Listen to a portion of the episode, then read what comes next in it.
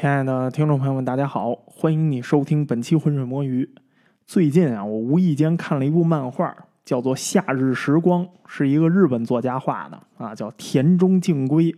这故事呢，它是一个科幻故事，讲的呢就是在一个虚构的小岛上。不过呢，这个小岛啊，在现实中是有原型的，但是在这故事里头是虚构的。就是在这小岛上啊，突然就出现了这个小岛上住的这些居民们的分身。所谓的这个分身呢，就是顾名思义，跟这个居民啊长得一模一样。他不光长得一模一样，这个分身的记忆啊，也跟这个居民本身一模一样。你可以说呀，这个分身它其实就是那居民本人。但是在这个故事里头呢，哎，这个分身啊被设定成他必须要杀掉这个居民本人，他才能继续生存下去。那咱们在这儿呢，就为了不剧透啊，因为估计很多朋友这个兴趣已经起来了，想去找这漫画看。咱呢就不说这个漫画的情节了。总之呢，就是这么一个异想天开的这么一个日本科幻故事。那之所以这个漫画啊，它启发我做今天这期专题呢，是因为这个漫画里的某一章啊，它穿插了一个作者的一个小文章。作者在这个文章里头呢，他就提到他创作这个故事的灵感来源。我一读他这灵感来源啊，我就觉得似曾相识。后来我才想起来啊，我在很早前呢也读到过这个故事。这个故事啊，它在历史上是一个真实存在过的分身的故事。当然啊，我说它真实存在过，我不是说这些分身真实存在过，我是说分身这种现象，它确确实实啊存在过，而且呢有大量的文字记述存在，还不止一件两件。它这个灵感来源啊，只是提到了其中一件，甚至在今天，其实分身这个现象啊，也仍然存在。我估计我一说到这儿啊，你又该觉得我吊你胃口了啊？哪有分身？我怎么没见过分身啊？我的分身在哪儿呢？你别着急，听完了你就知道你那分身在哪儿了。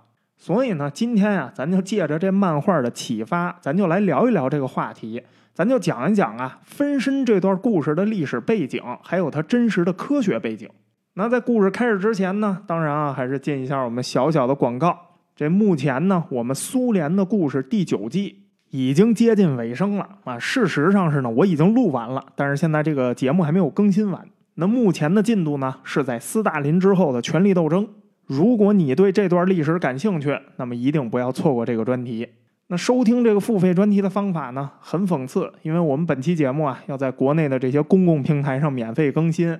每一个平台呢，都对自己这个节目内容啊有不同的要求，所以呢，这收听方式也没法说，因为一说呀，有的平台就该把这节目下架了。那只能呢，麻烦你啊，好好读一读你所收听的那个平台这个本节目的那个频道信息。如果你实在找不着呢，那你只能在评论里头问一问了，肯定会有好心的老司机啊帮你指条路的。那同时呢，也感谢你啊，通过购买付费专题这种方式支持我们这个节目播下去。也感谢啊所有的免费听众，哎，只要你坚持收听我们这个节目，就已经是对我们的最大支持了。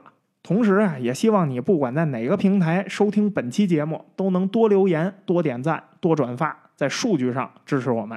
好了，咱们闲话就不多说了，直接进入正题。这《夏日时光》这作者，他在这个文章里头提到的这个不可思议的故事啊，它发生在一八四五年的意大利。意大利托斯卡纳大区，上一期刚讲过啊，那幽灵火车那一期。托斯卡纳大区西部海岸有一城市叫里沃纳，这个有的中文翻译啊，翻译成叫利沃诺。咱们这节目里呢，就叫里沃纳啊，听起来比较接地气儿。里沃纳这个地方啊，它有一个贵族学校。名字呢叫诺伊维尔克女校，只收女学生啊。这所学校啊，它是个教会学校，但是啊，它跟一般的教会学校不一样，它不收贵族以外的孩子。所以当时啊，这个学校里头一共有四十二位贵族女学生，全都来自附近的贵族家庭。这其中呢，就有这么一个女孩，她叫朱莉小姐。哎，因为这个故事啊，它发生在那个时代的贵族学校里头。那为了这个代入感更强一点呢，我们就给这个故事里头啊出现的没有结婚的这些女性，哎，名字后面呢都加上小姐的称呼，哎，这样比较符合当时那个时代背景。这朱莉小姐，她就是当地一个小贵族，她爸爸是古尔登斯图贝男爵，她在他们家排行老二，上面呢还有一个哥哥。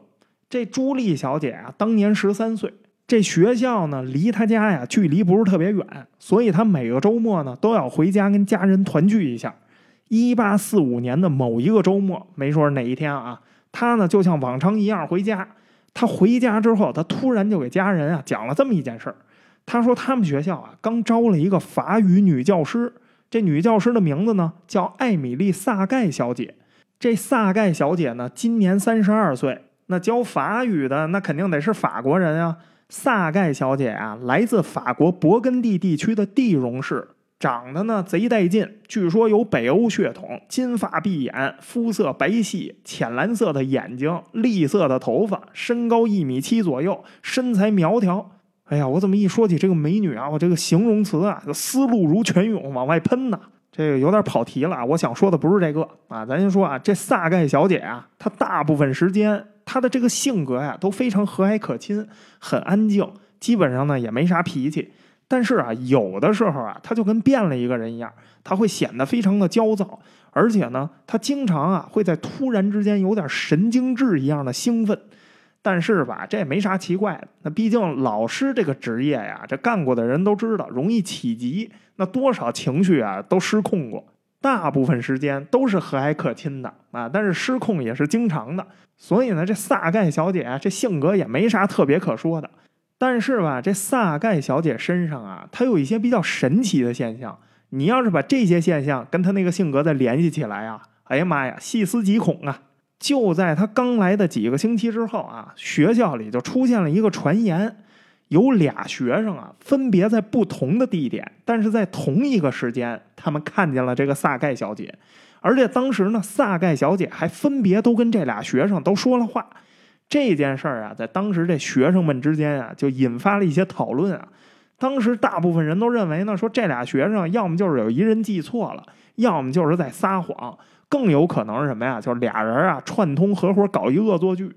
但就是大家啊还没有把这事儿搞明白的时候，又发生了另外一件神奇的事儿。这一次啊，就很难说得上是什么恶作剧或者谁记错了，因为这目击者呀太多了。据说有这么一天啊。萨盖小姐正在给一个班级上课，当时这班里啊一共有十三个学生。这朱莉·古尔登斯图贝小姐啊，她就在这班里。这十三个学生当时坐这教室里头啊，看着这萨盖小姐在那黑板上写字儿。突然啊，她的身边就出现了另外一位萨盖小姐。这俩人长得一模一样，穿着也一模一样，除了站的位置不一样，这俩人没有什么不一样的。更让人毛骨悚然的是什么呀？另外那一名萨盖小姐，她跟这原本的萨盖小姐啊，她竟然做着一模一样的动作。她也在黑板上写字，只不过呢，她手里没有粉笔，她也没有站在那黑板的正前方。但是呢，她就是凭空啊，就在那儿写这个字。这个场景啊，大概持续了三十秒左右。所有坐在下面的这十三个学生都清楚的看到了，但是呢，很多人啊不敢相信自己的眼睛。当时啊，可能这个气氛太紧张，也没有人互相交谈。一直到这节课下课了之后，学生们之间啊才互相试探性的询问。最后呢，大家才都说确实看见了另外一位萨盖小姐。很多人都说，一开始以为自己眼睛花了，但是揉揉眼睛啊，发现前面确实站着俩萨盖小姐。可是这事儿就太诡异了，也没人敢去问这个萨盖小姐。也没人呢把这事儿告诉学校。哎呀，一部分人啊很害怕，另一部分人呢觉得可能是不是自己这个记忆出了什么问题呀？总之啊，这件事情短期内哎就这么就过去了。可谁知道啊，很快又出事儿了。这事儿发生之后不久啊，有一叫安东尼德弗兰格尔的小姐，弗兰格尔小姐呢，哎呀，这一天啊觉得身体特别不舒服。当时那贵族女性在那衣服里头，她不都得穿那个束胸吗？这玩意儿经常会勒得人喘不过来气儿。这一天呢，这弗兰格尔小姐啊，就快要被这束胸给勒死了。当时呢，正好是这个萨盖小姐在上课，她发现这弗兰格尔小姐不太对劲儿，所以就问：“哎，说你是不是哪儿不舒服啊？”弗兰格尔小姐就说：“呀，这个束胸啊，勒得我无法呼吸。”于是这萨盖小姐就把这弗兰格尔小姐带到办公室，帮她把这束胸啊给脱了下来。结果呢，就在她脱这个束胸的过程中。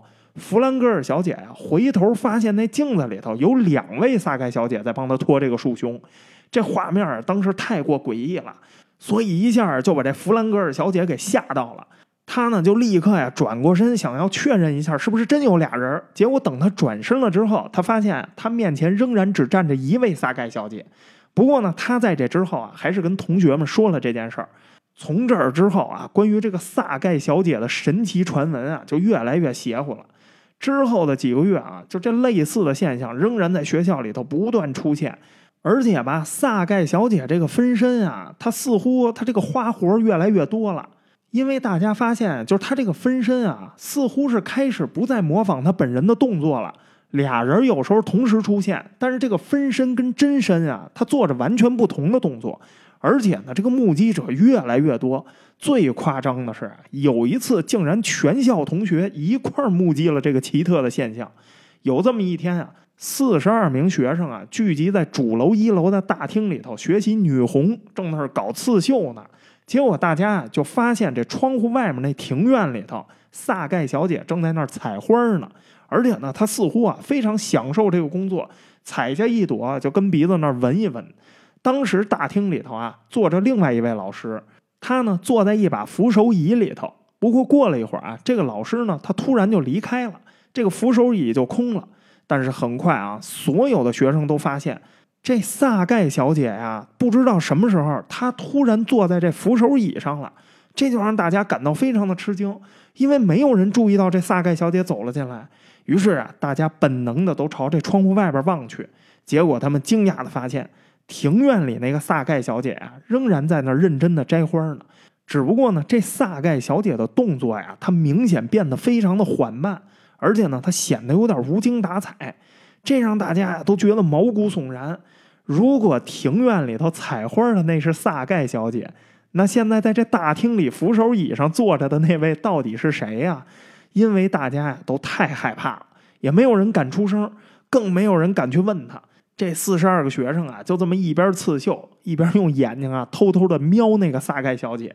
这种情况大概持续了五分钟，终于啊，有俩胆子大的姑娘实在是绷不住了，他们俩站了起来，交换了一下眼神之后啊，两个人大着胆子就朝前走去，然后轻轻触摸了这个萨盖小姐。据他们说呀。他们感到了非常轻微的阻力，就好像是在摸那个纱布一样，但绝对不是人的触感。这萨盖小姐呢，也非常出人意料的，她没有任何反应，她甚至连动作都没有变。就在这两位年轻的小姐触摸完她之后，这萨盖小姐竟然在椅子上逐渐的就消失了，就在大家眼前消失了。这时候大家才发现啊，花园里的萨盖小姐似乎一瞬间啊又恢复了活力。继续在那儿采花儿，哎呀，你说这种现象它频繁发生，而且这么多的目击证人，你现在再想想，那都说这萨盖小姐这个性格她好像不是很稳定，这事儿你往下想，她就有点瘆人了。那跟你说话的是萨盖小姐吗？这萨盖小姐呢，她在一八四五年到一八四六年这一年都在这贵族学校工作。这一年里头呢，大家也频繁看到这种不可思议的现象。当朱莉小姐啊，当时这个周末她回家跟家里人说完这件事儿之后呢，这事儿啊也引起了她父亲古尔登斯图贝男爵的关注，因为他认为啊，如果有多位目击者都看到了这个不可思议的事件，那毫无疑问，这萨盖小姐她八成是个幽灵，或者啊，她是一个其他的什么未知生物。所以呢，他就跟他女儿说：“说你啊，就先别回学校了。”然后呢，他自己给学校啊写了一封信，说明了一下他女儿跟他说的学校里的这种情况。古尔登斯图贝男爵啊，不是唯一关注这个事儿的家长。据说啊，这一年里头，四十二名学生里的十二个人都陆续离开了这学校。那这件事情呢，也终于引起了校方的关注。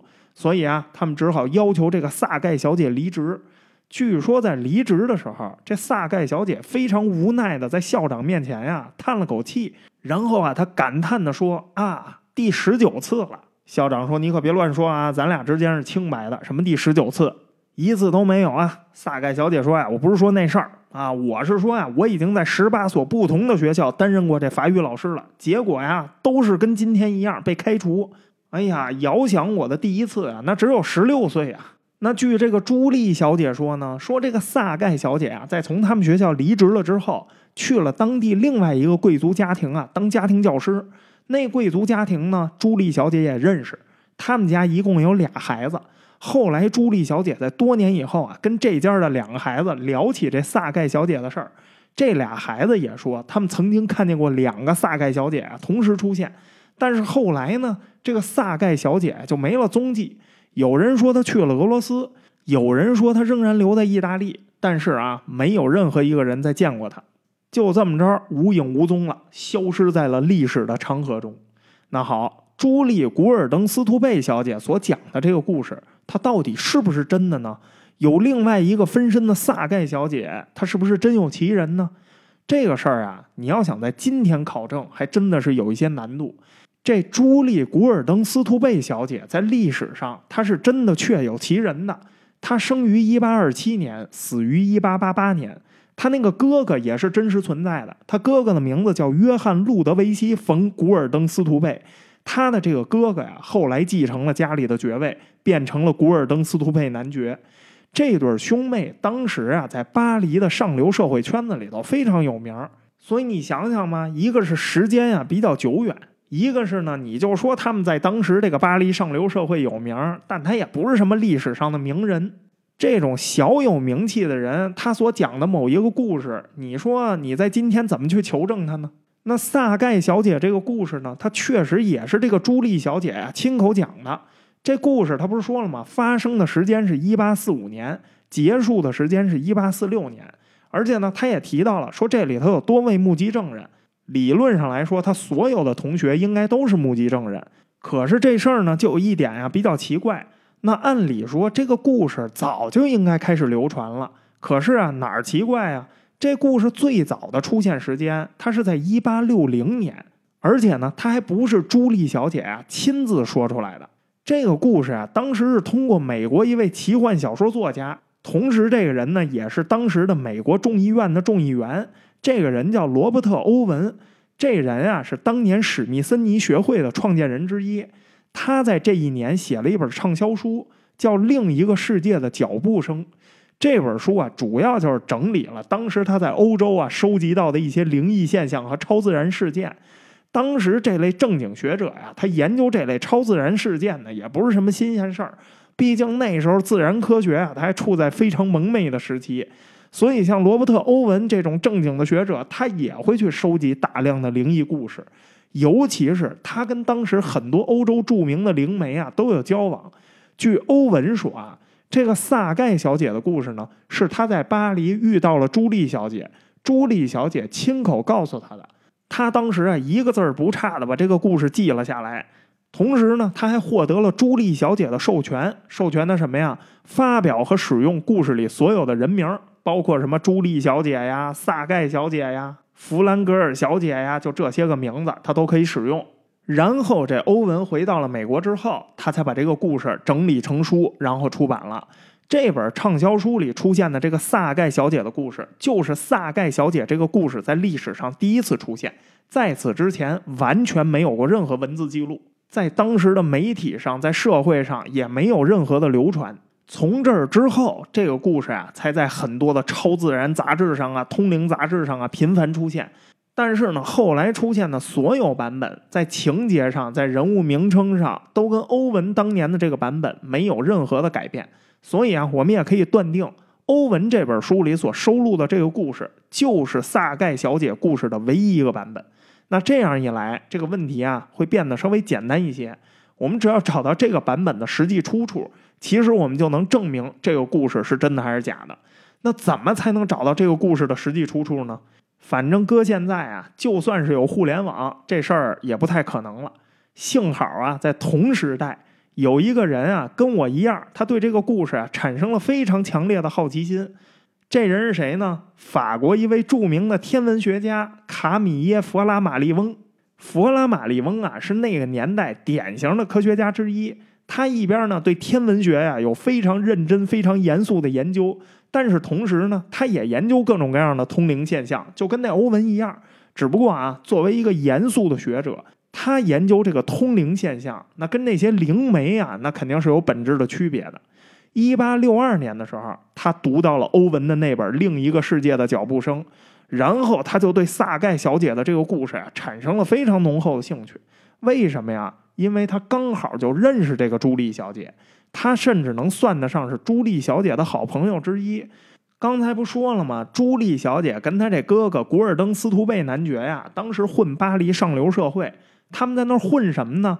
他俩是非常著名的兄妹灵媒。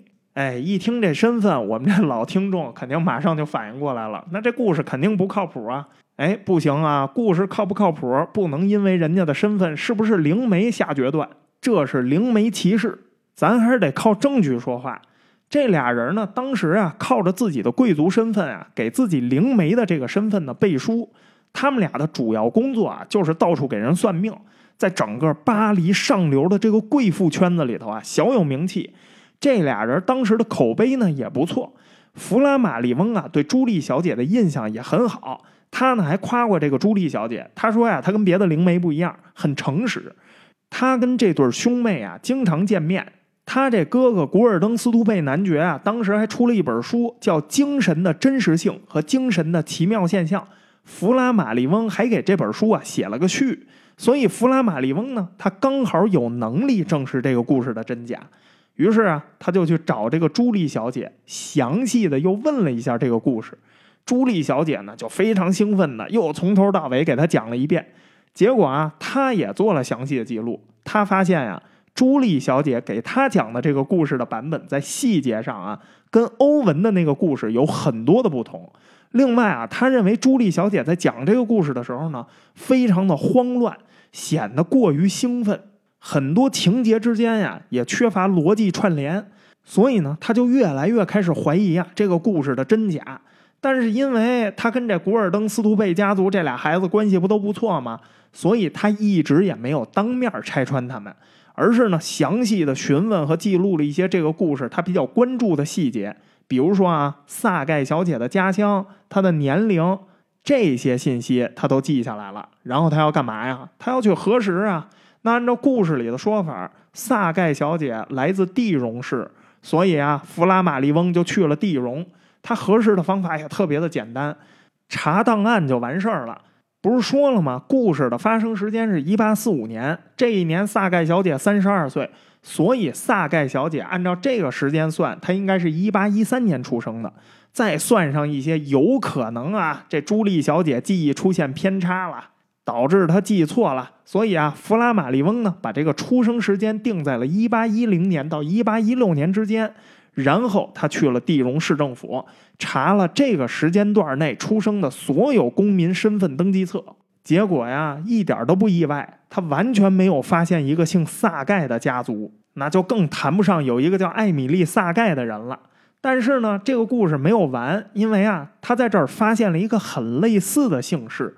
发音按照法文的读法呢，也可以是萨盖，但是啊，这个姓氏它是一个西班牙移民的姓氏，所以呢，它的正式发音应该叫萨盖特。萨盖特家确实在一八一三年的一月三号生了一个女婴，但是呢，当时给这个女孩起的名字叫奥克塔维萨盖特，并不叫艾米丽。这奥克塔维呢，没有登记父亲的姓名，他随的是母姓。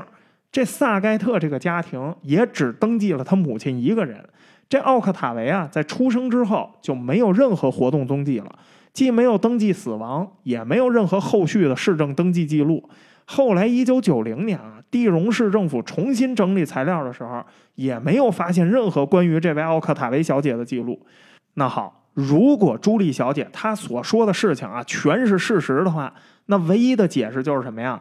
这位奥克塔维小姐就是他故事里头的艾米丽·萨盖小姐，只不过呢，出于某种原因，她改了自己的名字，这个姓呢也不知道是拼错了还是怎么着，反正呢就变成了萨盖。然后呢，她离开了家乡地荣，再也没有在这儿出现过。那一个消失不见的人，你说后续怎么查呀？没法查了，到这儿就断了。那虽然没法通过这个市政的档案记录来证明说艾米丽她到底是不是这个奥克塔维，但是啊，弗拉马利翁他仍然有办法继续求证。这个方法也非常的简单，去意大利查一下学校的工作记录不就知道了吗？结果啊，他真的就去查了，然后他惊讶的发现了两件事儿。第一件事是什么呀？这学校可真难找。朱莉小姐说她上的这诺伊维尔克女校啊，它确实是真实存在的。但是这学校啊，它不在里沃纳，它甚至就不在意大利，它在哪儿啊？它在波罗的海的拉脱维亚。这学校呢，确实是一所贵族女校，学校里头也有朱莉小姐在这儿的就读记录。但是呢，从来就没有过一个叫艾米丽·萨盖的法语老师在这儿就过职。除此之外啊，弗拉马利翁还找到了当年朱莉小姐的一些同学询问情况，结果大家都表示啊，完全不知道萨盖小姐的事儿，差点被那树兄给勒死的那弗兰格尔小姐也查无此人。同学们都说没这么一个小姐。所以调查到这儿啊，这弗拉马利翁他也得出了自己的结论，就是萨盖小姐这个故事啊，基本上可以确定就是朱莉小姐这位灵媒啊，她编的一个故事，仅此而已。只不过呢，弗拉马利翁啊，作为他的朋友，他一直没有公开拆穿这件事情。不过呢，他把他所有的调查过程啊，都给写了出来，但是没给结论。那结论是啥？我觉得你睁眼一看就知道了。大家反正做人留一线，日后好相见。这事儿啊，其实就到此为止了。那接下来的问题是什么呢？你说这故事是朱莉小姐编的，那这朱莉小姐她也挺能编的呀。这家伙编的有鼻子有眼儿的，细节还挺丰富的。关键是这故事脑洞还挺大的。那这么看来，这朱莉小姐她也是个人才呀。那这个故事到底是不是她编的呢？其实我跟你说呀，答案也是否定的。因为这个分身的故事啊，搁在当时那个年代，根本就算不上什么脑洞。因为当时分身这个故事啊，在欧洲啊太流行了。关键是这类分身故事啊，它在欧洲啊已经有很长的历史了，而且有大量的民间传说。最重要的是什么呀？这个题材在当时的文学市场上非常的流行。就跟今天你随便说四个词，唱跳 rap 篮球，你马上就知道我在说什么一样。而且在当时那个出版市场，只要你沾这个题材，大概率就是畅销书。这个题材的民间传说呀，最开始的起源都已经不可考了。但是呢，可以确定的是，它是从古日耳曼的这个文化圈里头开始流行的。因为在德语里头啊，有一个词源可考的名词，这名词叫 Doppelganger。这个词就是从古日耳曼语里头变形过来的，它直译的意思是什么呀？双重的行人，更贴合的翻译就是分身。这个词后来也被英文啊直接拿来就当外来语用了。当然啊，这英文一念发音就变了，变成了 Doppelganger。但是啊，这是同一个词。那所谓的分身，它其实啊有很多不同的形式。朱莉小姐讲的萨盖小姐的这个故事。只是这类民间传说里头分身的诸多形式的一种。比如说啊，在北欧神话里头，就有一种叫瓦多格尔的怪物。这个怪物啊，它会模仿一切人或者事物，经常会作为一个人的分身出现。关于这瓦多格尔的描述呢，也有不同的说法。在挪威地区流行的版本呢，会说呀，这瓦多格尔他会杀掉他模仿的那个人，然后替代掉他。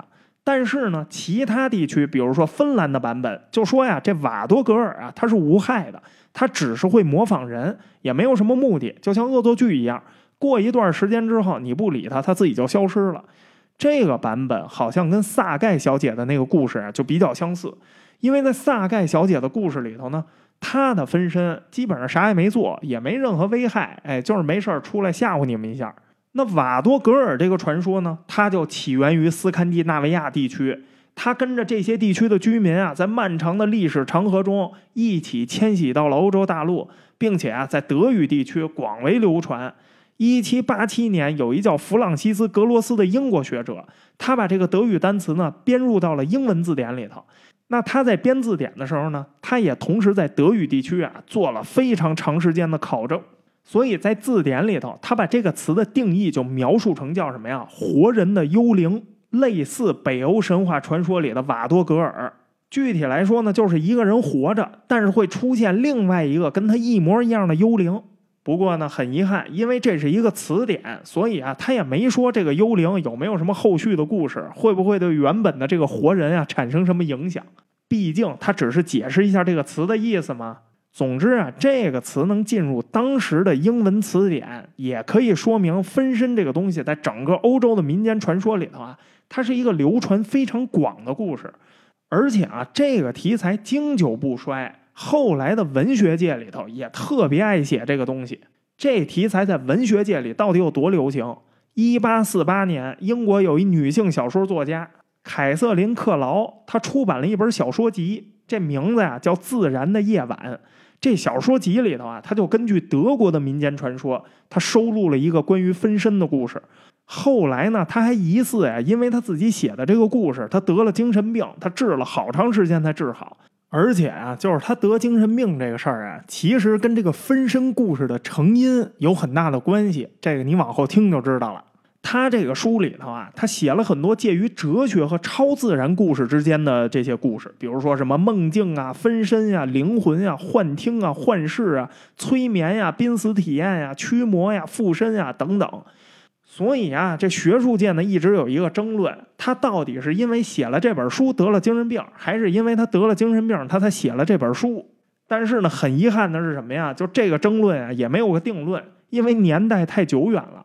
没有任何记录啊，能告诉我们他当时准确的那个精神状态，他得的到底是哪一种精神病？只不过呀，从他这个书的描述上来看，他很有可能在当时啊出现了精神分裂的症状。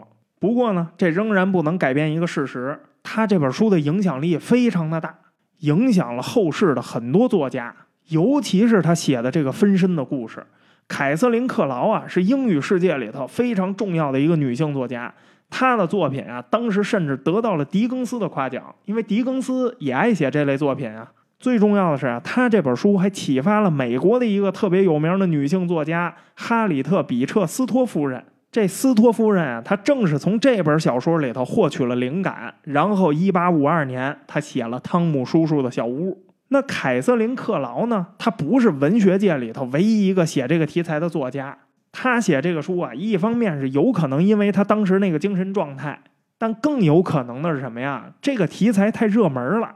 在他之前呀，很多著名的作家都写过类似的东西，比如英国著名的玄学诗人约翰多恩，他就曾经写过一首叙事诗。这首诗说的呀，是一六一二年他女儿死于难产，他在这天晚上呢，就看见了他老婆的分身。当时他那个老婆的真身啊，正躺在床上还没生呢。可是呢，他却发现啊，他老婆的分身啊，坐在床头，怀里头抱着一个死去的婴儿。哎呀，这事儿给他吓坏了。这等于他提前看见了他死去的女儿啊。当时呢，他家里还有一些朋友在陪他，他信誓旦旦的就跟这些朋友啊讲述了当时他看见的这个情况，然后还专门写了一本叙事诗。可是有意思的是什么呀？后来他在诗里提到的这些朋友啊，都说那天晚上没有跟他在一块儿，算是不大不小的又拆了个台。但是呢，这都无所谓啊，因为谁也不会去跟一个诗人较劲。那你非得以这个标准来严格要求这些诗人，那就没有诗人了，那也没有小说家了，相声演员也不用干了。所以你看见没有？头两百年之前，文学界就已经开始写这题材了。还有另外一位在我们之前专题里头已经提到过的著名作家，他也写过类似的东西啊。雪莱和科学怪人这专题里出现的著名女性作家雪莱，一八八二年七月八号，她老公珀西·雪莱啊，在意大利坐船的时候遭遇船难，溺水身亡，这让玛丽·雪莱啊很受打击。一八二二年的八月十五号呢，他就给他的一位编辑好朋友啊写了一封信，这封信里头他就提到了一件事儿。就是雪莱，她之前不是流产过一次吗？这次流产的时间是一八一五年的二月二十二日。她流产的一周之后，珀西·雪莱呢曾经跟他说过一件非常不可思议的事儿。珀西说呀，他在院子里散步的时候碰到了一个跟自己长得一模一样的人，这个人看起来就像是他的分身。他当时就觉得特别的奇怪。结果这个分身啊还朝他走过来，并且跟他说：“你认为你能幸福多久？”然后还没等他回答呢，就消失了。那玛丽雪莱呢？她就在这个信里头写，她认为这个事儿啊，在某种程度上来说呢，就是一个预言。他很有可能啊，就预示到了珀西雪莱的去世。而且呢，这玛丽雪莱还在信里头说呀，她曾经也见过她自己的分身，而且呢，她家里的佣人也见到过。他家这佣人啊，还试着跟玛丽雪莱的这个分身交谈，但是呢，那个玛丽雪莱没有跟他说话。关于这个故事啊，玛丽雪莱呢没有在任何相关的小说或者文章里头提到过，只出现在过他给这个编辑好友的这封信里头。他这个编辑好友呢，就把这封信啊，就理解为说玛丽雪莱因为珀西雪莱的去世感到极端的伤痛，所以啊，他才把这些呢写到了私人信件里头。写一写这个分身的故事，幻想一下珀西雪莱啊，实际上还活在这个世界上。哎呀，这就算是一种给自己的慰藉吧。当然了，他自己也知道这是不可能的，所以啊，除了这封信以外，他也没有再写过这个相关的内容。那玛丽雪莱就是说，借着分身这个事情安慰他自己啊，其实这个东西也不是他自己想出来的，这玩意儿也有迹可循。他家那帖子拜伦勋爵呀，曾经特别喜欢一本小说。这本小说呢，是一八一五年出版的，叫《魔鬼的灵药》。这本小说的作者呀，是德国的恐怖小说作家恩斯特·霍夫曼，讲的就是这么一个分身的故事。这故事里面的主角啊，杀了人，然后整天提心吊胆，怕自己被抓。后来呢，警方啊突然宣布说这案件破获了，凶手还被判处了死刑。他呢就非常的好奇，明明是他做的案，到底谁成了他的替罪羊呢？于是啊，在这个好奇心的驱使下，哎呀，他就进监狱里头去打听。结果他发现啊，监狱里关着那凶手啊，就是他自己。当然啊，不可能是他自己，是他的分身，跟他长一模一样。他这分身呢，就特别的憎恨他。说明明是你本体犯了事儿，结果我成了替罪羊。哎呀，他这个本体啊，就觉得非常过意不去。于是呢，他就帮助他这个分身呀越了狱。结果呢，这个分身啊还是不领情，为了报复他，杀掉了他的爱人。那拜伦勋爵喜欢这本小说，不用说了，雪莱夫妇肯定也读过这个小说。但是更有意思的是什么呀？这本小说啊，也不是这个作者霍夫曼的原创。他这个整个故事的构思呀，来自于1796年英国恐怖作家马修·刘易斯的另外一本小说。这本小说的名字叫《修士》。这两本小说呀，一前一后，整个故事情节、故事框架呀，都是如出一辙。所以可见呀，分身这个题材在当时那个流行程度啊，那是远远超过我们今天想象的。那基本上就是你说到恐怖小说，大家脑子里浮现的第一个创意就是分身。所以你想想嘛，玛丽雪莱她本来跟拜伦勋爵这关系就好，她本身受这个拜伦的影响啊就非常的大，再加上她这个人又是个作家，她又非常的感性，所以啊，她给她好朋友写这样的信件啊，这事儿也不足为奇。而实际上呢，珀西雪莱啊，当时跟玛丽雪莱说他自己分身这个故事。这故事啊，他自己其实就写过。一八二零年的时候，他写过一剧本《普罗米修斯》，这里头就有个非常类似的情节。他说呀，索罗亚斯德在花园里头散步的时候，就碰到了自己的分身。这基本上跟两年后啊，他给这玛丽雪莱讲的故事完全就是一模一样，连地点都没变，也是在花园里头散步碰上的。所以啊，这个故事它只是文学圈子里头特别流行的一个创意、一个题材，没法证明玛丽雪莱在信里说的事情是真实发生过的事儿。只能说呀，包括这雪莱夫妇在内，就当时文学圈子里这些人呀，对这个故事的套路都耳熟能详。你看他这个编辑朋友收到他这信，也没觉得有多吃惊、有多惊讶。显然就是这种故事，他经常看见吗？那除了雪莱夫妇跟这拜伦，还有一大堆的名人啊，都写过类似的题材。比如说啊，德国的国宝级诗人歌德，他自传《诗歌与真理》里头，他就讲了这么一个故事：他年轻的时候啊，他爱上一姑娘，算是他初恋啊。这姑娘呢是个贵族家里的孩子，叫弗雷德丽卡·布良。俩人年轻的时候呢就互相喜欢，有过一段啊相当短暂但是非常激烈的爱情。这段经历呢，后来也对歌德的这个诗歌创作呀产生了重大的影响。不过呀，他俩的这个爱情啊没有结果。一八一三年，这姑娘就去世了。她去世了之后呢，这歌德呀就一直忘不了她。所以他在他这本自传里头，他就说呀，弗雷德丽卡去世好多年之前，他呢有一次呀就在这路上，他碰到了这个弗雷德丽卡。哎呀，他就觉得纳闷因为当时啊他们俩已经分居两地很长时间了。所以啊，这歌德就想过去跟这弗雷德丽卡搭话可是啊，还没等接近他呢，这弗雷德丽卡就在他眼前啊，突然就消失了。八年以后，这歌德再次见到了这弗雷德丽卡，他就问他说：“八年前在路上碰着，你怎么不理我呢？”这弗雷德丽卡就问他说：“八年前你怎么可能碰到我呢？我一直跟这地方我就没动过，咱俩根本就不可能碰面啊！”哎呀，这歌德呀就在这个自传里头就感慨说：“难道我当时碰见的是这弗雷德丽卡的分身吗？哎呀，那要是分身呀，那我就更后悔了。你说我心爱的人在这世界上他竟然有两个，我错过了一个，我竟然还错过了第二个。哎呀，痛心疾首啊，捶胸顿足啊！”这要是俩我都把握住了，那我得多美呀！你看，连歌德都写过这东西。如果你还觉得说这类题材的例子太少，没有说服力，我还能给你举出一大堆文学上的例子来。比如说啊，陀思妥耶夫斯基一八四六年出版的《双面人》，这故事讲的就是当时俄罗斯帝国一个议员啊，他碰到了自己分身的故事。这个故事上一期其实我们讲了，陀思妥耶夫斯基他受谁影响啊？果戈里的影响。他这个故事的灵感来源就是果戈里的那本鼻子。上一期果戈里和幽灵列车，我们给大家介绍过他这个鼻子这个故事了。你看这陀思妥耶夫斯基这双面人，他是不是跟那鼻子的故事特别的相似啊？而且他不光受鼻子的影响，他还受死魂灵的影响。他自己都说，说我这双面人啊，就是一个果戈里风格的这么一本小说。所以你看，不光是陀思妥耶夫斯基他写了分身这个故事，果戈里那鼻子他不也是一个分身的故事吗？那后世的作家写这题材的就更多了。受这陀思妥耶夫斯基的影响，纳博科夫一九三六年写了一个小说《绝望》，他讲的也是一个分身的故事，说的是一工厂老板在街头啊碰到了自己的分身，然后呢发生了一系列的故事。一九三九年，查尔斯威廉斯写的那小说《地狱的后裔》。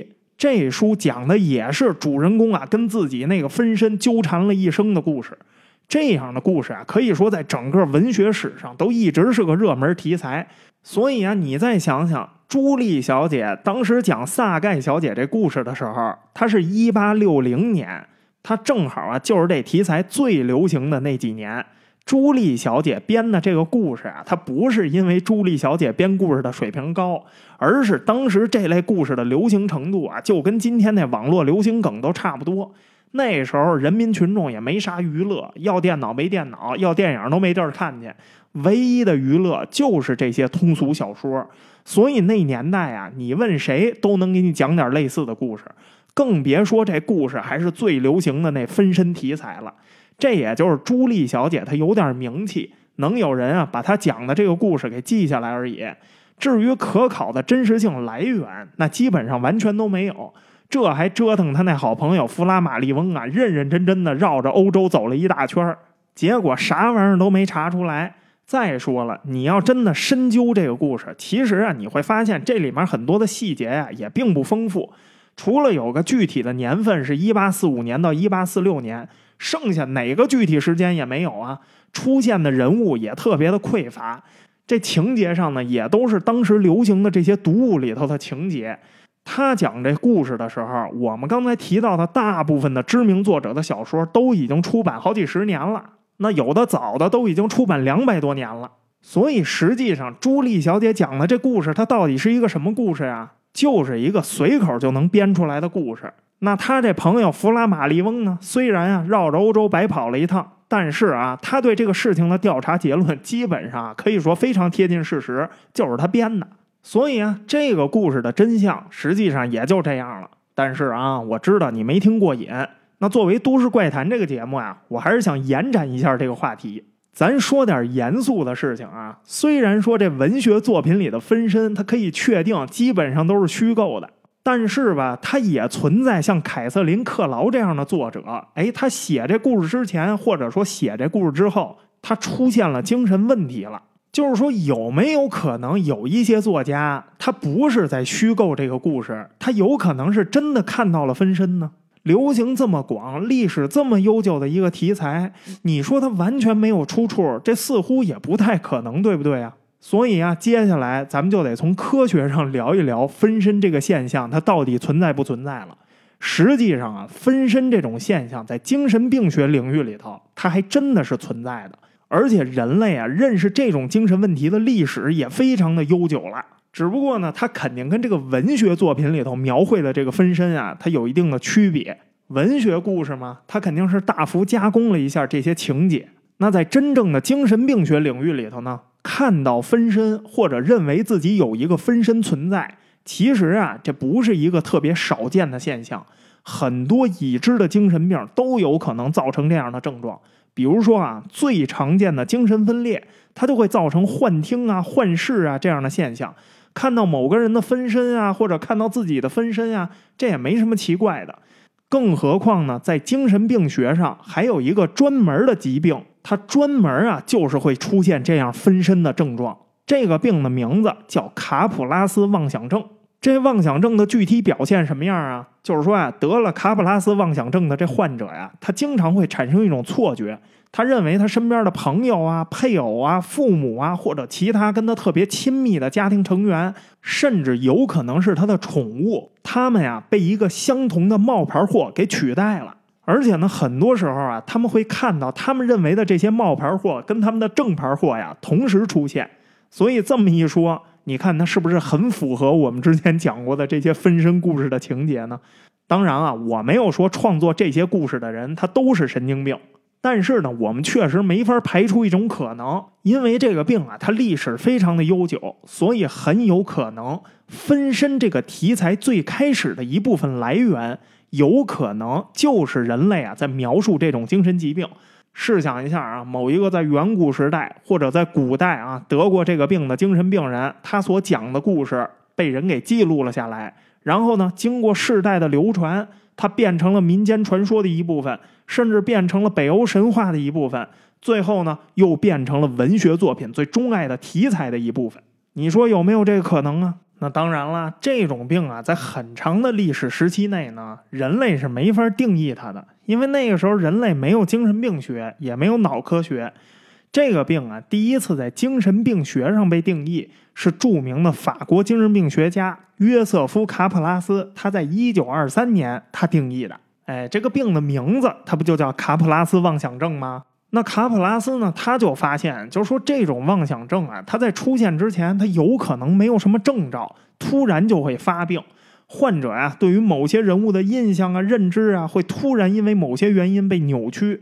一开始，卡普拉斯在刚刚接触这种疾病的时候，他呀曾经认为说这是一种精神分裂症，但是很快他就发现，这个疾病的患者呀，他们都有一些共性，比如说啊，他们大概率都经历过一些脑损伤。有些脑损伤呢是意外的损伤，有些脑损伤呢是疾病导致的损伤，所以呢，这跟当时那精神分裂呀还不太一样。那在现代的一些案例里头呢，也有一些啊是因为药物导致脑损伤出现这卡普拉斯妄想症的情况。另外啊，这个病的患者呀还有一些很强的共性，但是啊不绝对。比如说啊，患者的大部分都是女性，而且呢以老年居多。在已知的病例里头啊，女性跟男性的比例大约是三比二，七十岁以上的患者占了所有患者的百分之八十。所以呢，这显然就不是那种典型的精神分裂症状。那卡普拉斯他是怎么发现这个病的呢？他呀有一位患者，一九二三年的时候过来找他就诊。这患者的名字叫马卡布雷夫人，她是一位上流社会的贵族夫人。这马卡布雷夫人就告诉这卡普拉斯。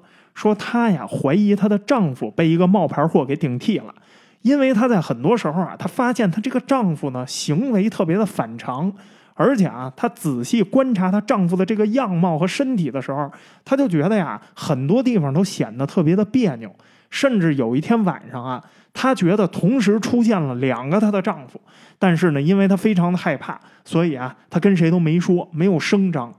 卡普拉斯一开始呢，就把这马卡布雷夫人啊当成普通的精神分裂治疗，结果他发现呢，这个马卡布雷夫人对于这个分身的认知啊，她比一般的精神分裂患者呀要更加的具体，因为精神分裂导致的经常是什么呢？幻视、幻听，看见的是不存在的东西。可是吧，他听这个马卡布雷夫人描述的这个病情呢，还不是那样。马卡布雷夫人看见的是实际存在的一个人，她甚至可以触摸这个分身，而且呢，在对丈夫的这个识别过程中啊，她明显出现了一些认知障碍，她会把丈夫的一些生活习惯啊理解成为一些反常的行为，比如说啊，她丈夫每天都喝咖啡，但是呢，在马卡布雷夫人的认知里头，她的丈夫喝咖啡这个行为啊，变成了一个特别反常的事儿。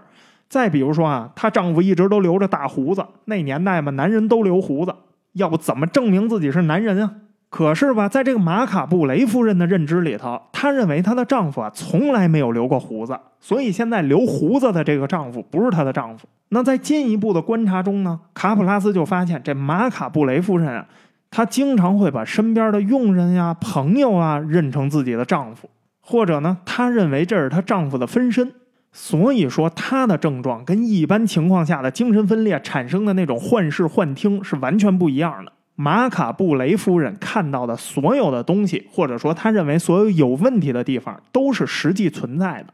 所以说，很显然，这是马卡布雷夫人的认知能力出了问题。那通过研究马卡布雷夫人的这个病例呢，卡普拉斯呀，跟他的另外一位合作医生，这人叫雷布尔拉肖，一块儿写了一篇论文。这篇论文里头呢，他们就把马卡布雷夫人的这个病例作为证据，提出了这是一种新的精神疾病，并且呢，以卡普拉斯妄想症这个名字来命名。不过啊，以当时他们的研究能力，那肯定是没法搞清楚这个病的成因了。真正发现这个病啊是由脑部病变所引起的，都要到二十世纪八十年代了。这个时候，人类的脑科学开始发展，医学界啊才发现。这其实啊是一种脑部神经系统的病变，这是因为脑部器质性病变和退化引发的这些症状。因为这些病变和退化呀，导致这个病人的认知能力急速减弱。所以实际上啊，这些病人他们并没有产生幻觉，他们确实实实在在的看到了某一个人的分身。那关于这个病呢，有一些很有意思的案例，我觉得呀可以拿出来跟大家聊一聊，当做我们这个都市怪谈的一部分。这些案例是来自世界各地的，全都是临床的医学观察报告。第一个案例呢是发生在一九九一年的美国，患者呢没有真名，她的代号是 D 女士。这是一位七十四岁的已婚家庭主妇，她之前呢有过若干次的精神病治疗史。那么从当时的诊断结果上来看，D 女士啊已经有了一些老年痴呆的症状。所以啊，这就比较符合卡普拉斯妄想症的这个发病条件。反正啊，在他进入第三家医院治疗的时候，这家医院呢就发现他出现了一些非典型性的精神病症状。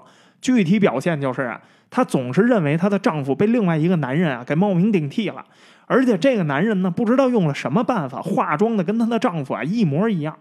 这个案例啊，实际上跟当年马卡布雷的那个病情啊就非常的相似。只不过呢，这位 D 女士她做出的反应更加的极端，她呢就拒绝呀跟她认为的这个冒名顶替的老公同床睡觉，也拒绝跟她这个老公啊在一个餐桌上吃饭，甚至拒绝让这个男的回家。如果她的老公回家了，她马上就会把自己啊反锁在卧室里头不出门了。她甚至打电话跟她的儿子说：“儿子，你给我弄把枪，我要崩了家里这个冒牌货。”而且呢，她在厨房，她拿着刀跟她这个老公啊在那儿比划。最后啊，她这个儿子和老公啊都觉得问题已经很严重了，所以就报了警。结果呢，就在这个警方啊到达他们家，试图把她送到这精神病院的时候，她还跟这警察呀打了起来。关键是啊，她还不光认为她的老公被人冒名顶替了，有的时候她还会认为啊，她这个老公是她已经死去多年的父亲，这就让她的家人啊非常的苦恼。更有意思的是什么呀？所有的家庭成员，她只会认错她的老公，其他的人她全都能正常的认出来。那第二个案例呢，发生在二零零七年，患者呀是一个五十九岁的男子，他的名字呢叫弗雷德，当然啊也是一个化名。他过去呢也曾经因为这个认知和行为障碍呀多次就诊，幼年的时候他曾经经历过脑损伤。不过呢，在他之后的人生中啊，并没有表现出什么特别严重的后遗症。虽然啊，他一直有点小毛病，而且呢，也要做定期检查，但是基本上他可以正常的生活工作。他甚至还是一个能源研究机构的项目负责人。可是，二零零七年的某一天啊，他突然就开始病情恶化，他开始把他自己的老婆呀当成是另外一个人。最关键的是，他知道这个人跟他的老婆长得一模一样。但是他就是不承认眼前这个人是他老婆。他第一次发作呀，是在某一天他回家之后，他突然就问他老婆说：“我老婆在哪儿？”这问题把他老婆直接问懵了，不断的告诉他：“哎，我不就在这儿吗？”但是啊，他就坚决否认，说：“你不是我老婆，你跟我老婆长得一模一样，你也很像我老婆，但你不是我老婆。”他老婆就问：“那我到底是谁呀？”结果他的回答呀，让他老婆差点背过气去。他说呀：“你是我儿子的母亲，但是你不是我老婆。我老婆出去了，以后会回来的。因为过去啊，这弗雷德他不是一直精神上有点小问题吗？所以啊，他老婆很快就意识到他可能是犯病了，马上联系了精神病院。精神病院来了以后呢，把他拉走就直接住院了。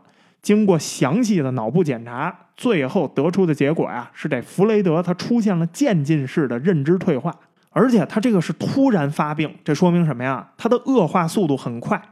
对他这个大脑进行了核磁检查之后啊，医生们发现他的这个脑额叶呀出现了功能障碍。那通过这个病例呢，医学界呢也基本确认了卡普拉斯妄想症的致病原因啊，就是因为这个大脑额叶出了问题。那实际上呢，额叶出问题啊，早在一九九七年就已经有人提出来过。只不过呀，那个时候欠缺大量的临床数据，在医学界啊，一直就是一个比较靠谱的猜想，但是呢，没法完全证实。当时啊，西班牙的科尔多瓦大学医院有俩精神病专家，他们曾经监测过一个案例，有一位感染了艾滋病的患者呀，也出现了妄想症，但是当时呢，这个病例没法确认是卡普拉斯妄想症，因为这个患者看到的分身啊，不是人，而是物品。他经常会认为啊，身边的某一个物品被另外一个物品给替换了。有的时候呢，他会看到这个物品的本体和分身啊同时出现。那在这个病例之前呢，很少会出现人以外的卡普拉斯妄想症，就是大家看到的那个分身都是人，这哥们儿看见的是物品，所以当时啊就没把这个病例归为卡普拉斯妄想症。但是呢，对这个患者进行头部扫描的时候，这俩精神病专家呀就监测到了他这个额叶区域啊有异常。后来，二零零七年弗雷德的这个病例出现了之后，一九九七年的这个病例啊也被归为了卡普拉斯妄想症。只不过呢，到现在精神病专家们也没搞清楚，当时这位艾滋病患者他为什么会得上卡普拉斯妄想症？是因为艾滋病吗？还是因为他用的什么药啊？还是因为在病理上没有什么关联的巧合呢？不过呢，甭管是一九九七年的这个病例，还是二零零七年的这个病例，原因是相同的，都是大脑的额叶区域啊出现了问题。不过呀，不是所有的卡普拉斯妄想症都能检测出这个额叶有问题，有一些病例啊，就让这个精神病专家们非常的迷惑。这就跟九七年那个艾滋病病例啊很类似，因为很有可能啊是某些药物它导致的这个卡普拉斯妄想症。可是具体这个药物是怎么影响这个大脑的？为什么会导致这样的病变？这目前呢还不太清楚。比如说啊，我们要说的第三个案例就是这种情况。这个案例呢发生在二零零八年的英国。这患者呢是一位化名叫做戴安娜的二十八岁单身女性。她呀有多种精神问题。从二十三岁开始，她有三次被强行送入这个精神病院治疗的记录。一开始啊，她得的是严重的抑郁症。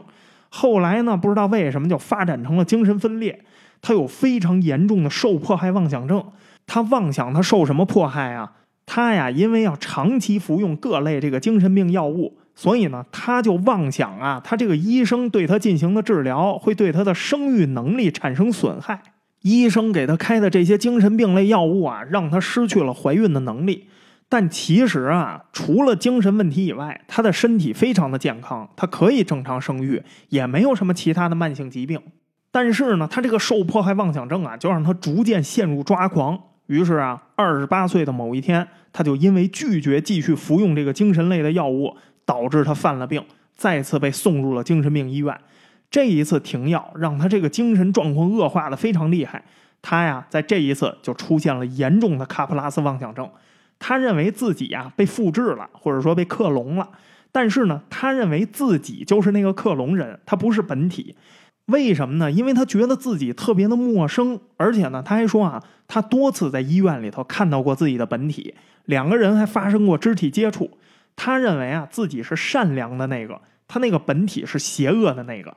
虽然呢，这不是完全典型的那种卡普拉斯妄想症症状，但总体来说啊，也是卡普拉斯妄想症常见的症状之一。对戴安娜的这个诊断结果显示呢，她同时患有精神分裂症、躁郁症和卡普拉斯妄想症。她不光有严重的妄想，她还有自杀倾向和自残倾向。她基本上啊，把常见的这个精神疾病啊都得的非常全面了。可是你看啊，戴安娜这个案例，她从年龄上，还有从发病的情况上，还有从可能的致病原因上，她似乎呢又否定了额叶这个研究。所以啊，关于卡普拉斯妄想症，它在脑科学上它到底应该怎么解释？实际上，时至今日也只能是有一个普遍的描述，它没有一个精确的结论。在通过了大量的临床研究之后啊，医学界的共识是，这个卡普拉斯妄想症，它至少应该跟额叶损伤或者跟大脑右半球啊有关系，更有可能的是这两个区域同时出了问题。我们之前啊，在非常古老的一个都市怪谈叫《梦里出现的男人》这个专题里头，给大家介绍过大脑功能区的一些基本概念。有兴趣的呢，你可以找那个专题再听一听。在这儿呢，我们就再简单的说一下，为什么科学家认为这个卡普拉斯妄想症它跟额叶损伤和大脑右半球损伤有关系？额叶这个区域啊，是我们人类大脑中占比最大的一个区域。具体的位置呢，就在我们的额头到我们头盖骨中间的这个位置。这个区域的功能啊，非常的重要。它主要就控制着我们的一些自主行为、我们的控制能力和我们的认知能力。比如说啊，当我们碰到一件事儿，我们需要在不同的选项之间做出选择的时候，这就是我们大脑额叶在工作的时候。我们会从诸多的选项里头啊，评估选择出我们认为最好的那一个。这个评估的过程是一个什么样的过程呢？是大脑读取我们所有器官输入的信息之后，它最后工作的一个结果。那这个过程呢，也不太好跟这个计算机啊做类比，所以呢，也没法用一个相对来说精确的计算机语言啊来描述咱们这个额叶的具体功能。就是简单来说啊，这不恰当。额叶呀，可以看作是 CPU 加一部分硬盘。大部分的运算过程啊，都是在额叶这个区域里头完成的。但同时呢，这个区域里头也储存着我们一部分长期记忆。但是这部分长期记忆啊，跟海马体中的记忆是不一样的。它在额叶中储存的这些记忆啊，大多数是跟我们的行为习惯、语言啊这些东西相关的。比如说啊，当我们听到亲人去世的时候，我们会感到悲伤；当我们吃到好东西的时候，哎呀，我们会感到快乐。就是这些东西是我们的情绪记忆，也是我们的行为记忆，但它并不是某一件具体事情的记忆。也就是说呢，额叶中存储的数据啊，你可以把它看作是啊脑内化学素的一个配方。当我碰到一个高兴的事儿的时候，应该分泌多少多巴胺；当我碰到一个紧张的事情的时候，应该分泌多少皮质醇。这部分记忆是这类记忆。体现到我们的情绪上，哎，就是决定了我们应该对某些事情做出什么样的情绪，或者做出什么样的选择，或者做出什么样的行为反应。所以呢，这块区域对人类来说啊，非常非常的重要啊。当然啊，大脑的每一块区域对人类来说都非常的重要。那这块区域呢，也是我们啊跟其他动物最明显的区别之一。其他动物呢，要么就是额叶的区域非常的小，要么就是压根儿就不存在。所以在什么行为控制啊、情绪感知啊、选择判断上啊，人类要明显优于其他的动物。那如果这块区域受到损伤，这后果呀也可想而知。额叶遭受损伤的病人啊，他依据这个受损的程度不同，症状表现也不同。但是普遍的情况就是什么呢？个人的表达能力会大大降低。比如说呀，想说的话突然说不出来了，或者说话呀说不清楚了。感到开心的时候呢，笑不出来了；感到难过的时候也哭不出来了，没法正确表达自己的情感，也没法正确表达自己的想法了。可是呢，有的时候又会过度表达自己的这个情感和情绪。有一些人啊，会因为这些症状产生人格上的改变，让身边的人啊感觉这个人好像是变了一个人似的，不再是过去那个人了。这主要就是因为额叶受损的患者呀，大部分都会出现控制能力失调，没法做出准确的判断，没法做出决策，也没法长时间集中注意力的这么个原因。那还有一部分患者呢，会因为额叶受损啊，出现妄想症。卡普拉斯妄想症就是这样的妄想症的一种，只不过呢，卡普拉斯妄想症啊，比额叶受损的妄想症呢要更严重一些。额叶受损的患者，他患的这个妄想症啊，一般来说呀是没法判断接收信息的真假，他们会相信一些假的信息是真的，也会相信一些真的信息啊是假的。常见的情况就是什么呢？他们认为他们身边的一些亲人不是他们的亲人，身边的一些陌生人才是他们的亲人。他们会虚构出一些脑内记忆片段，然后建立相应的场景，然后呢，再让自己相信这些场景是我的真实记忆。相反啊，真实的记忆对于他们来说呢，会被判断成虚假的记忆。这也就是为什么这些患者的亲人们啊，他们会觉得患者本人啊，他这个人格都改变了，不是过去的那个人了，因为他的记忆被替换掉了。那卡普拉斯妄想症，它之所以比这个单纯的额叶受损的妄想症更严重啊。主要就是因为卡普拉斯妄想症，它往往啊还伴随着右脑半球损伤。之所以卡普拉斯妄想症呢，大多数人都是老年人的原因啊，也就在这儿。因为额叶受损、右脑半球损伤这种情况，一般在什么时候才会出现啊？中风。所谓的中风呢，其实就是短暂性的脑缺血。它有可能造成这种脑缺血的原因呢，有很多。有的时候是因为心血管啊、脑血管的血栓呀堵塞了血管，或者因为动脉硬化，它引发了血管堵塞。总之呢，当血管堵塞了之后，它就会导致脑部供血不足。时间一长，这就有可能会造成啊脑区域部分不可逆的损伤。而额叶呢，又是我们脑部最大的一个区域，所以啊，这儿受损的概率就比一般的区域要高很多。刚才说的语言能力突然失调，这就是中风的一个常见症状啊。那如果这种急性缺血，它不幸导致了额叶加整个右脑半球啊都造成损伤，那后果就比较严重了，这就很有可能出现卡普拉斯妄想症。因为我们的整个视觉识别系统啊都在右脑区域。我们的眼睛呢，并不是说真的能看见影像，眼睛的功能啊是传递光学信号，把这个信息传达给我们的大脑，然后再由我们的右脑区域啊解析成我们可以理解的影像信息。用计算机来类比一下呢，眼睛啊其实只是传感器，传感器的数据解析这是由 CPU 或者 GPU 来完成的。这个呢，具体要取决于我们要解析什么样的数据。总之啊，说的再明白一点，我们看见的东西啊，实际上是大脑解析出来的东西，也就是大脑想让我们看见的东西。当大脑的额叶部分受损，右脑半球视觉解析功能也受损，这就相当于 CPU 和传感器全都出了问题。CPU 没法理解传感器传入的数据，它自然也就不能正确的解析这些数据。所以啊，错误的数据就会形成错误的影像。这就很有可能是卡普拉斯妄想症患者呀所看到的那个分身的来源。当然啊，这儿得多说一句啊，中风所引起的它并不仅仅是妄想症，它还有可能啊引发很多的其他病变，比如说什么额叶坏死呀、阿兹海默症啊、帕金森症啊、额叶癫痫呀等等等等。但是呢，这些疾病啊不在我们这期专题的讨论范围内，所以啊我们就略过不谈了。只是为了节目的严谨，咱们在这儿得提一句，省得到时候啊又有那个钻牛角尖的杠精来抬杠。啊！咋我家谁谁谁中过风，他就没有卡普拉斯妄想症呢？因为我们以往的这个专题啊，经常会引来这种杠精，所以啊，我们在这儿必须得多说一句：所有的医学情况，所有的症状，这东西都是因人而异的，不是说你得了就肯定会出现某个症状。每个人的身体条件不一样，就算你有相同的病变，但是呢，也不一定受损程度就相同。那自然症状也就有可能不相同。那在关于卡普拉斯妄想症临床的脑部研究里头啊，实际上对于患者的视觉错误是有一些研究案例能支撑的。早在一九九零年的时候，就有俩精神病专家跟脑科学专家，一个叫哈丁·埃利斯，一个叫安迪·杨，他们在英国精神病学杂志上啊发表过一篇合作论文。这个论文里头就提到啊。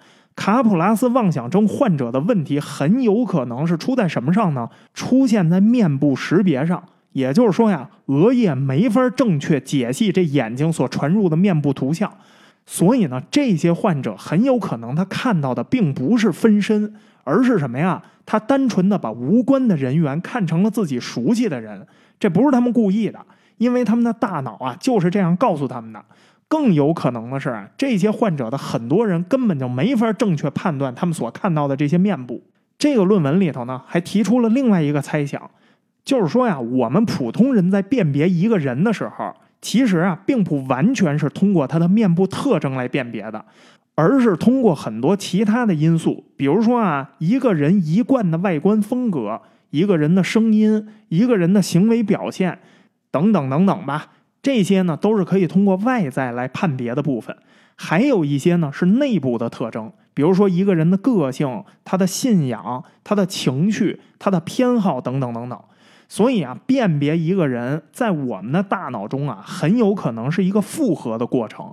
卡普拉斯妄想症患者的问题呢，也不一定啊是只出在这个面部特征识别上，也有可能啊是根据每一个人大脑受损程度的不同，它出现了很多的差别。可能是辨别外部特征出现了问题，也有可能是没法辨别内部特征。比如说呢，在马卡布雷夫人、在蒂女士、在弗雷德这三个案例里头。实际上，你会发现这三个人啊，他们都意识到了自己的直系亲属是存在的，也在不同的程度上呢，他也能辨别他这个直系亲属的内部特征，但是他们就是没法辨别这个直系亲属的脸或者其他的外部特征。这就是因为什么呀？大脑给了他们错误的解析，导致他们认为啊，他们身边的直系亲属是其他人或者是冒充的。可是呢，他们大脑其他正常运作的部分又告诉他们。这些人给他们的感觉就是以往那个熟悉的感觉，所以这就让他们的认知啊产生了矛盾。他们一方面呢知道这个人就是他们身边最熟悉的那个人，是我的老婆，是我的老公。可是另一方面呢，他们又没法通过一些外部特征来辨别这些人，尤其是他们有可能认不出这些人的脸。再根据这些患者脑部受损区域的不同啊，他们在不同的程度上又产生了幻视。把其他无关人员的脸判断成了自己熟悉的那个直系亲属的脸，导致他们认为他们看见了两个一模一样的人，这就非常有可能是卡普拉斯妄想症的真相。一九九七年的时候呢，他又做了一个独立的临床研究，但是因为他这个研究啊样本量太小了，所以呢也没法直接拿它呀作为一个结论。当时啊，他找了五位卡普拉斯妄想症患者。他呢就通过这个核磁共振啊来监控这五位患者看到亲属时的脑部反应，结果他就发现呢，这五位患者在看到亲属的脸的时候，额叶区域都有相应的反应，但是呢，跟正常人相比啊，他们的活跃度明显要低。所以呢，这爱丽丝就判断啊，这些患者实际上他没有完全认出这些脸，也就是说呢，这些患者没有完全辨识出这些外在特征。有意思的是啊。当他们看到陌生人脸的时候，他们脑部相应区域的活跃度啊，跟看到他们这些亲属的时候活跃度差不多。所以显然啊，他们实际上很难分得出亲属和陌生人之间的这个脸的差别。但是呢，所有这些患者对自己直系亲属都有非常正确的描述。比如说呢，他们都能准确的说出自己的这个直系亲属喜欢的穿衣风格呀、性格特点呀、情绪特点呀等等的内在特征。所以问题到底出在哪儿了呢？显然就是出在他们的大脑没法把这些内在特征跟他们眼睛所传达的这些外在特征的信息呀联系在一块儿。那刚才说了啊，因为他这个研究呢样本量太小，所以啊没法作为一个结论。二零零一年的时候，《认知科学趋势》杂志上发表了多位脑科学专家的研究结论，在当前的科学技术条件下。能做的分析工作也基本上就只有这样了，所以呢，这些专家他们基本上都认可了这个哈丁、爱丽丝跟安迪杨的研究结果。也就是说呢，这事儿虽然没有一个明确结论，但是有一个普遍共识：卡普拉斯妄想症大概就是这么回事。不过呀，脑科学呢仍然是我们人类啊算是刚刚起步的一个学科，我们对脑科学的掌握呀，还有大脑的运作机制的掌握呀，它不是百分之百的。所以呢，即便是有了这样的脑部分析结论，也没法百分之百解释卡普拉斯妄想症所有的案例。比如说我们之前提到过的戴安娜的这个案例，她非常的年轻，她也没有过中风导致的额叶受损问题，她也不存在已知的脑创伤。可是呢，她也发展出了卡普拉斯妄想症，这跟她长期服用的药物有没有关系啊？这类药物是怎么引发卡普拉斯妄想症的？到底是他服药导致的，还是因为他停药导致的？这些药物对他的脑部产生了什么样的负面影响？他怎么导致这个脑部病变的？那至今呢也搞不清楚。那另外呢还有一个现象，在一些吸毒者的群体里头也会突发卡普拉斯妄想症。这些毒品又是怎么影响大脑的？他们跟戴安娜的案例有多少相似，又有多少不同？虽然我们现在大致清楚这个致病原理，但是我们仍然不知道卡普拉斯妄想症的具体原因跟化学过程到底是什么样的。即便是在二零二三年的今天，我们也只能说呀，人类大致知道卡普拉斯妄想症的致病原因和发病机制，也能解释和描述他们的症状，但是我们搞不清楚具体的过程。最重要的是，我们没有找到任何治疗这卡普拉斯妄想症的方法和药物。这个病对现在的人类来说，它是一个不可逆的脑部疾病和精神疾病。不说得上就完蛋吧，反正你那直系亲属估计就是八成认不出来了。所以呢，最后咱们还是把这个话题啊，先回到那法国女教师萨盖小姐的故事。这个故事我们几乎可以明确的说，它完全就是这朱莉小姐虚构的。朱莉小姐是一灵媒，她就是靠讲这样的超自然故事，她混饭吃的。他所讲的这些故事呢，也不难核实。当年他那好朋友天文学家弗拉马利翁啊，实际上可以说他在第一时间就已经拆了他的台，只不过呢，碍于这朋友的情面，没有直接说出来。但是啊，朱莉小姐讲的这个故事，它并不是空穴来风，它是来源于一个呀，在欧洲已经流传很久的民间故事题材。这个题材呢，又深受当时文学界的喜爱。无数的知名作家呀，都写过类似的作品。显然呢，这类题材的作品啊，在市场上也非常的受欢迎，传播面也特别的广。之所以这个题材它能够被大众所接受，其实啊，理由仔细想想也挺吓人的。那就是这样的现象，它真的就存在于我们这个人类社会之中，甚至呢，它就在我们的身边。之所以大家能接受这种故事，就是因为这种故事啊，它虽然情节离奇，但是它离现实还比较近。故事的情节呢，也比较贴合我们普通人的认知。更重要的是啊，这些故事的起源，它肯定不是空中楼阁，它肯定是来自于历史中的某些真实故事。因为卡普拉斯妄想症啊，它只是卡普拉斯在一九二三年所发现的疾病。但这不意味着，在一九二三年之前，这个病就不存在。精神疾病的历史几乎是跟人类的历史一样长，打有人这个物种，它就一直都有精神病的问题。所以说呀，卡普拉斯妄想症在没有被命名和发现之前，人类到底是怎么理解这种疾病的？这还只说的是卡普拉斯妄想症这一种疾病。那是不是可以说，人类的很多鬼故事或者超自然故事的源头，它都能跟某种精神疾病联系起来呢？